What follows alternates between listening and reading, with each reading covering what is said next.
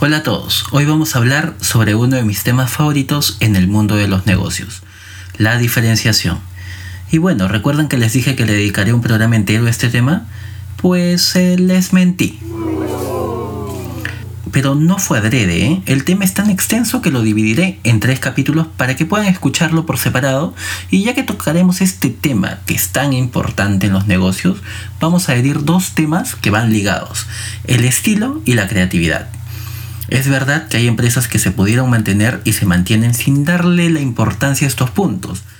Pero seamos justos, algunas de estas aparecieron primero en el mercado, otras destinan grandes cantidades de dinero a su publicidad y por lo tanto su posicionamiento es poderoso. Pero aquí vamos a intentar ayudar a negocios nuevos, negocios que desean incrementar sus márgenes de ganancia o a los más osados que intentan luchar contra negocios fuertes, pues con este conocimiento podrán degollar gigantes, beber su sangre tibia y tomar su lugar. Ok, quizá exageramos un poquito. No es necesario beber la sangre, pero si dominas estos temas y logras trabajarlos correctamente, podrías incrementar los ceros de tu cuenta bancaria.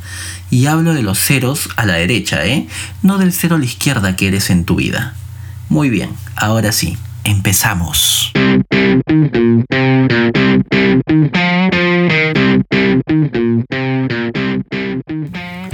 Voy a hablar de estilo y voy a empezar leyendo un resumen de un poema de Bukowski llamado Estilo. Obvio. El estilo es la respuesta a todo, una manera desenvuelta de afrontar algo sórdido o peligroso. Hacer algo peligroso con estilo es lo que yo llamo arte. Cuando Hemingway estampó sucesos en la pared de un disparo, eso era estilo. Algunas veces la gente te aporta estilo. Juana de Arco tenía estilo, Juan el Bautista, Cristo, Sócrates, García Lorca. He encontrado hombres en prisión con estilo.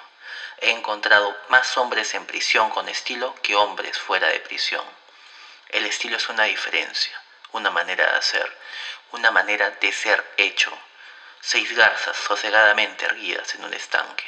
O tú, que sales del baño, caminando desnuda, sin verme.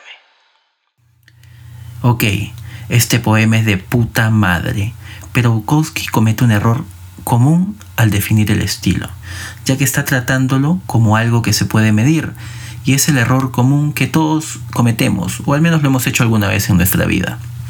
¿Quién no ha dicho, esa chica tiene estilo? O, por ejemplo, esa casaca de cuero te da más estilo.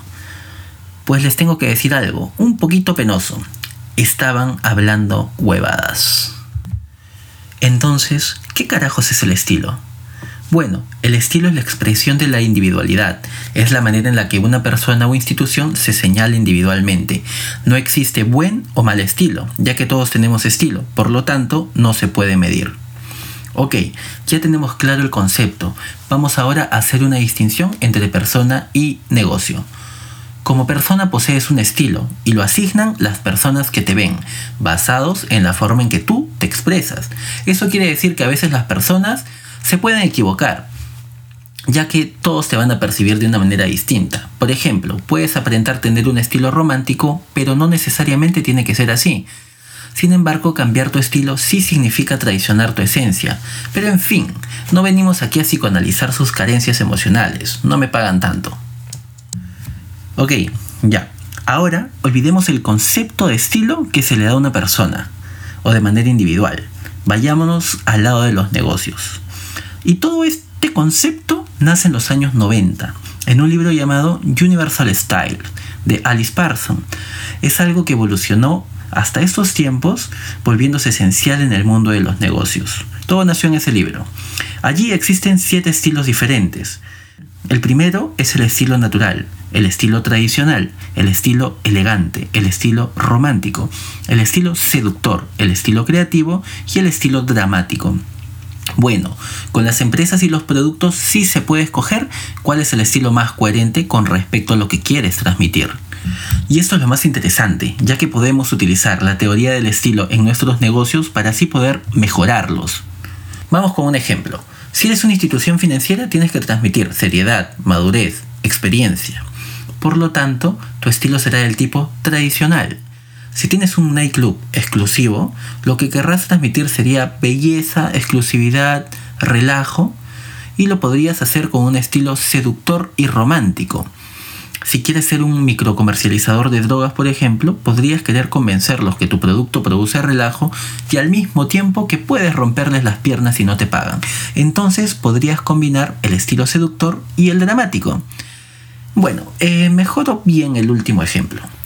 Pero con esto aprendimos que algunos estilos se pueden mezclar y que en los negocios sí puedes y debes elegir tu estilo. Ahora me preguntas, ¿para qué carajos me sirve esta información, Omar? Tranquilo, Daniel San. Identificar tu estilo te brindará coherencia entre tu producto y la imagen que quieres transmitir. La coherencia es lo que buscamos. Por ejemplo, si tomamos el ejemplo del nightclub exclusivo y queremos diseñar nuestro logo, preparar una campaña de lanzamiento, invertir en publicidad, tenemos que llevar todo esto por el lado seductor y dramático para que transmita coherencia y no se vea como algo improvisado. Así que piensa en qué estilo tiene tu negocio o marca, si tiene coherencia con lo que quiere transmitir o lo que ya está transmitiendo. Si aún no empezaste tu negocio, pues no puedes obviar estos pasos, ya que no quieres transmitir la idea de ser un negocio sin sentido, sin coherencia. Y tener definido tu estilo te ayudará cuando tengas que tomar decisiones futuras. Y a transmitir con más fuerza el mensaje, pues. También, como ejercicio adicional, puedes preguntarle a la gente que te rodea qué estilo proyectas dándole las 7 opciones de estilo mencionadas te sorprenderán las respuestas. Y esto sí, quizá no te ayuda a tu negocio, pero quizá te envía terapia psicológica. Y eso sería divertido. Nah, no se crean. Recuerden que si bien en estos momentos hablamos del negocio como un ente con personalidad del cual es importante definir su estilo, también están ustedes detrás como artistas. Y pienso que la mayoría de los que escuchan este podcast son artistas visuales. Identificar su estilo o lo que transmiten es importante, pues muchos al mismo tiempo somos vendedores de un producto o de un servicio. Y del tema de las ventas también hablaré en un capítulo nuevo, ya que tengo 8 años de experiencia en ese rubro y es otro tema fascinante y necesario para todos. Y esto se acabó. En el siguiente programa hablaremos sobre creatividad, ya que si la mayoría de mis escuchas están ligados al arte, es un tema que no se pueden perder y les interesa. Y si no les interesa, pues dedíquense a otra cosa, hermanos. Esto no es para ustedes. Ok, no olviden suscribirse a mis canales, seguirme en Instagram donde estaré avisando sobre los lanzamientos de los capítulos y por ese medio pueden enviarme sus dudas o preguntas. No sean miserables. Hablamos.